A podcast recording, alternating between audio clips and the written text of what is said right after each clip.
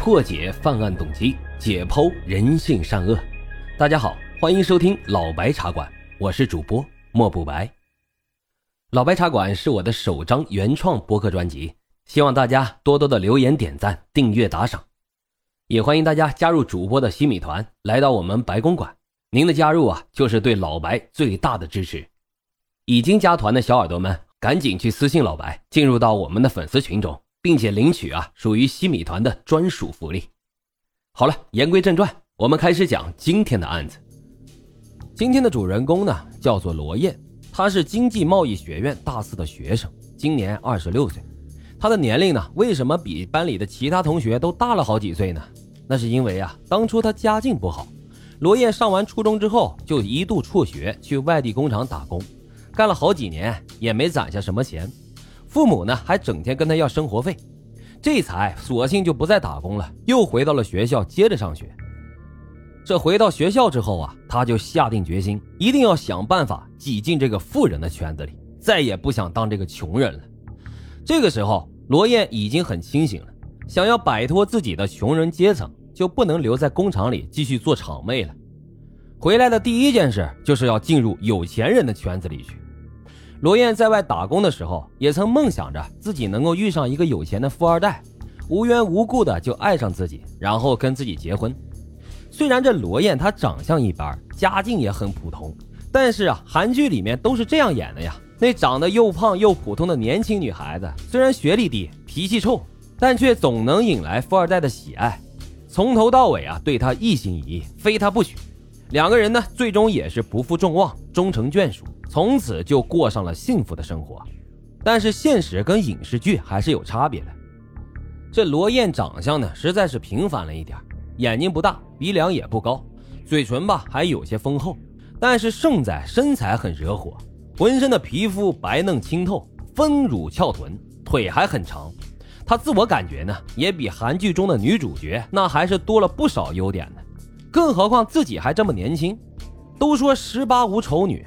年轻的女孩子再怎么都招人喜欢，自己找到个有钱人，这个几率啊还是非常大的。但是不幸的是，现实却十分打脸。尽管罗燕想了种种办法，她自己觉得呢，能接触富人的地方，全都竭尽全力的去尝试过。比如去一些高档的酒吧呀，她做兼职，做过这个啤酒妹；在别墅的售楼处也发过小广告；在咖啡馆里也兼职过店员。还到那个画廊艺术馆里去打过工，他听说有钱人都在金融投资公司，还跑去这种公司做过保洁。然而努力了很久，只有个卖猪饲料的老板对他表现出过兴趣，但是也只不过觉得他身材丰满有料。第一次约他出去，就把双手放在他前面的两坨柔软上忙个不停，根本那就没有什么了解他的念头。这罗燕呢，也是任老板在自己丰满的身体上忙碌了半天。可是，当老板最后把手伸到她裙子下面，想要跟她深入交流的时候，她才故作矜持的表示：“只有结婚才可以做进一步的深入交流哦。”这猪饲料老板呀，对罗燕的小算盘那是心知肚明，冷笑了一声，明明白白的就告诉她：“想攀高枝啊，自己得先爬高了再说。你活在底层的垃圾堆里。”再怎么翻，怎么找，也只能找到垃圾。我呢，最多能给你点钱。结婚，我只会跟大学生结婚，不会跟你这种人的。猪饲料老板的这句话却是点醒了罗燕：想要成为富人，那就得先提升自身的价值。厂妹的归宿，那最多就是嫁给同厂的工人而已。想通了这个道理，罗燕立马就辞职回了老家，也不顾父母的责骂和阻拦，重新就考试进入了高中学习。并且十分努力用功，一心一意想考个好大学，成为名牌大学的大学生。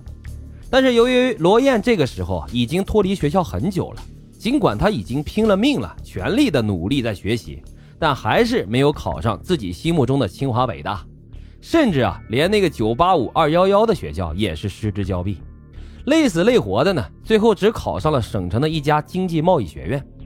这所学校啊，在全国来说那不算什么。但是在当地，那算是一所好大学了。虽然这个学校籍籍无名，好在奖学金较高，而且学校还给困难的学生无息贷款，可以在工作之后再还款。对于家境不好的罗燕来说，无疑非常的适合。不管怎么说吧，成为了大学生，那就已经向上进了一步，可选择高端人士的范围也就大了。罗燕呢，用帮助老师整理同学的资料等种种借口，对班里的同学家庭情况就进行了摸底。但是啊，让他十分沮丧的是，这个班啊，大都是普通工薪阶层家庭，还有不少呢是农村考上来的，没有一个同学符合罗燕心中成功人士的定位。他突然就灰了心。两个月之后，他接受了隔壁班那个每天给他送早餐的杨天作为自己的男朋友。毕竟啊，谁都需要有人关心和爱护的。这杨天长得十分俊朗，个子高，身形健美。反过来追求他的女生，那多的都可以排长队了。就是连校花也曾对他表白过，但是他偏偏爱上了从来都不正眼看自己的罗燕。他觉得罗燕与那些外表光鲜亮丽、肤浅的女生不太一样，是个高洁有深度的女孩。